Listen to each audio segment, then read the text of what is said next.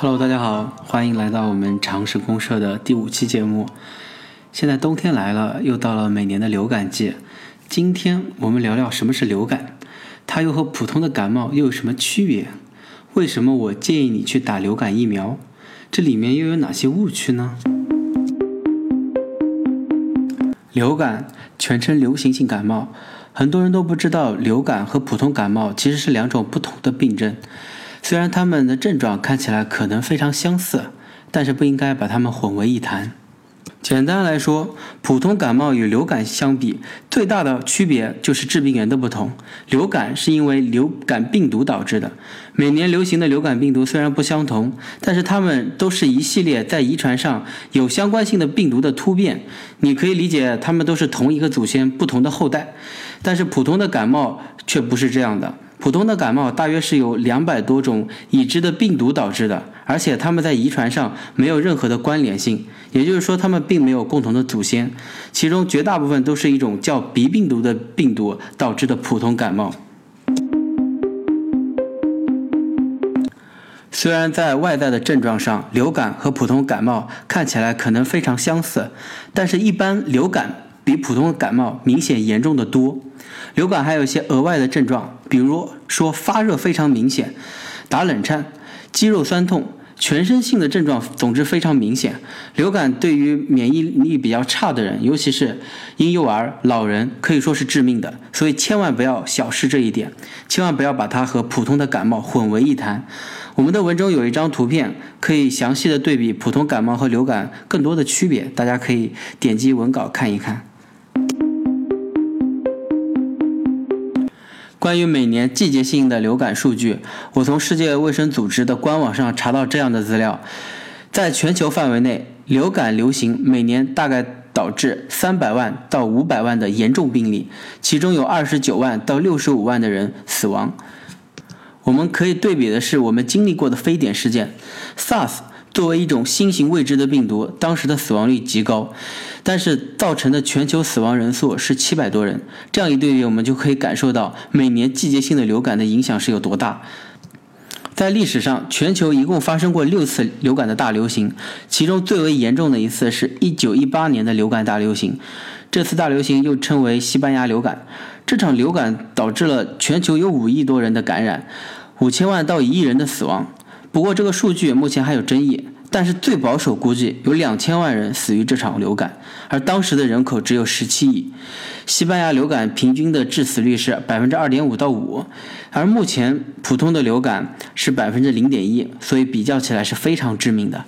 我们文稿里面还列出了这六次大流感的数据，有兴趣的可以点击看一看。上面说了那么多，我最想。让大家知道的是，流感不同于普通的感冒，它的危害不容小视。这也是我为什么建议你去打流感疫苗，因为预防流感最有效的办法就是接种流感疫苗。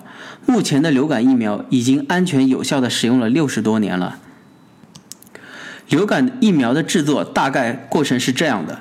每年的年初，世界卫生组织都与世界各个流感中心合作，一起收集和调查到的数据，一起来分析预测当年流行的流感病毒，然后制作好疫苗株发给各个疫苗生产商，再经过各国的管理机构再面试给大家来接种。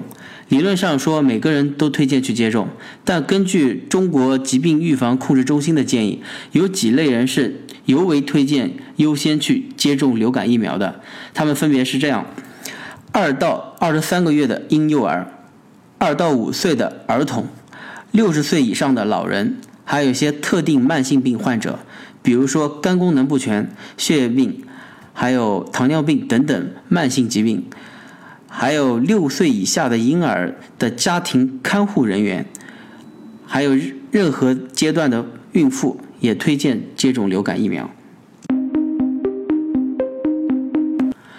下面我们来说一下关于流感疫苗的一些小常识。这些资料全部来自于世界卫生组织和中国疾病预防控制中心，我只做表面上的加工润色。第一点，接种流感疫苗安全吗？有没有副作用？